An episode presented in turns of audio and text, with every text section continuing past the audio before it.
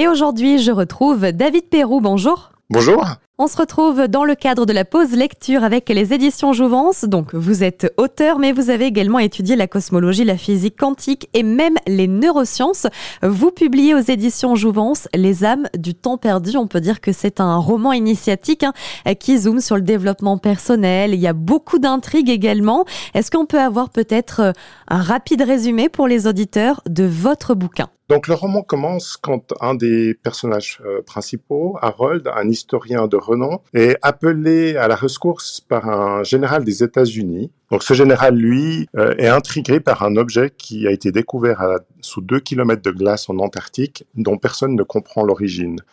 Ce qui différencie Harold des autres euh, historiens, et c'est pour ça qu'on est venu le chercher, c'est qu'il développe une méthode de datation et d'identification d'objets historiques qui se base sur l'interrogation des mémoires akashiques. Donc on sait maintenant en science qu'il y a probablement un champ d'information universel où toute l'information sur tout est enregistrée, et Harold, en tant qu'historien, se dit mais c'est probablement la meilleure façon de faire de l'archéologie, c'est d'aller rechercher les informations qui concernent l'histoire dans ce fameux euh, champ euh, d'information universelle.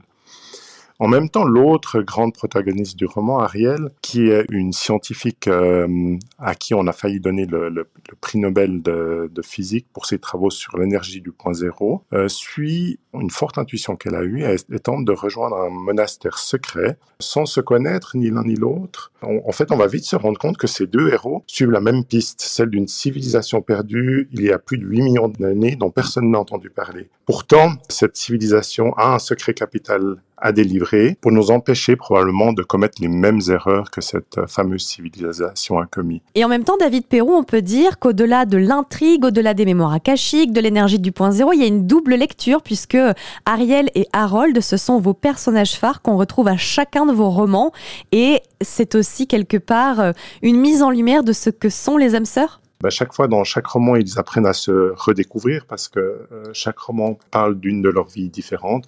Mais en réalité, c'est des vrais âmes sœurs. La rencontre de, ces deux personnages est toujours primordiale dans l'histoire du roman parce qu'avant qu'ils se soient rencontrés, ils peuvent pas faire grand chose. En fait, la vie veut qu'ils euh, vivent d'abord leur fameux amour d'âme sœur pour pouvoir ensuite tenter de changer l'histoire. Dans votre roman, hein, euh, le cœur, c'est vraiment cette civilisation qui a disparu il y a 8 millions d'années.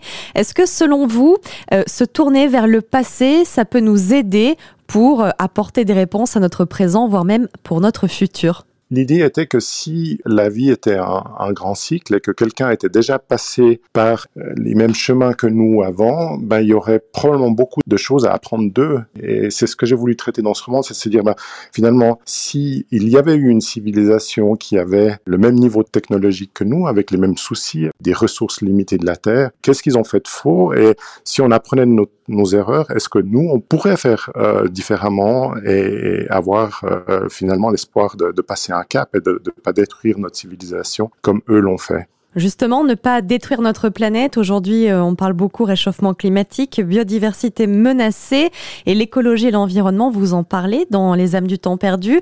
Est-ce que quand même pour vous, David Perrou, l'espoir reste de mise?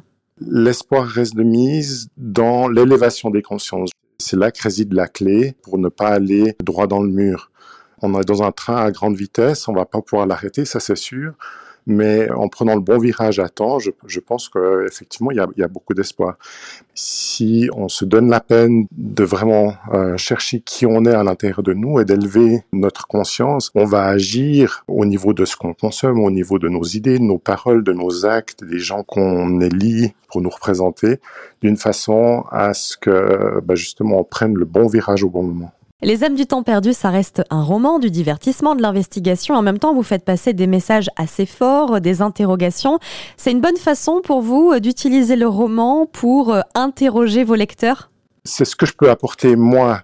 J'ai vraiment cette envie et ce besoin de contribuer à ce que, j'appelais avant l'élévation des consciences. Et je me dis, euh, ben voilà, je suis pas un moralisateur. Je veux que les gens se divertissent, s'amusent. Donc si j'arrive à passer ces messages tout en divertissant les gens, oui, c'est une bonne façon de faire parce que je, je pense que les gens n'ont pas envie qu'on leur dise comment penser. Mais par contre, si on arrive à colorier leur pensée avec une belle histoire, alors on peut initier une envie d'en savoir plus et c'est de cette envie d'en savoir plus que peut découler un réel euh, changement euh, de conscience. Merci beaucoup David Perrault d'avoir été avec nous. Merci, merci à vous.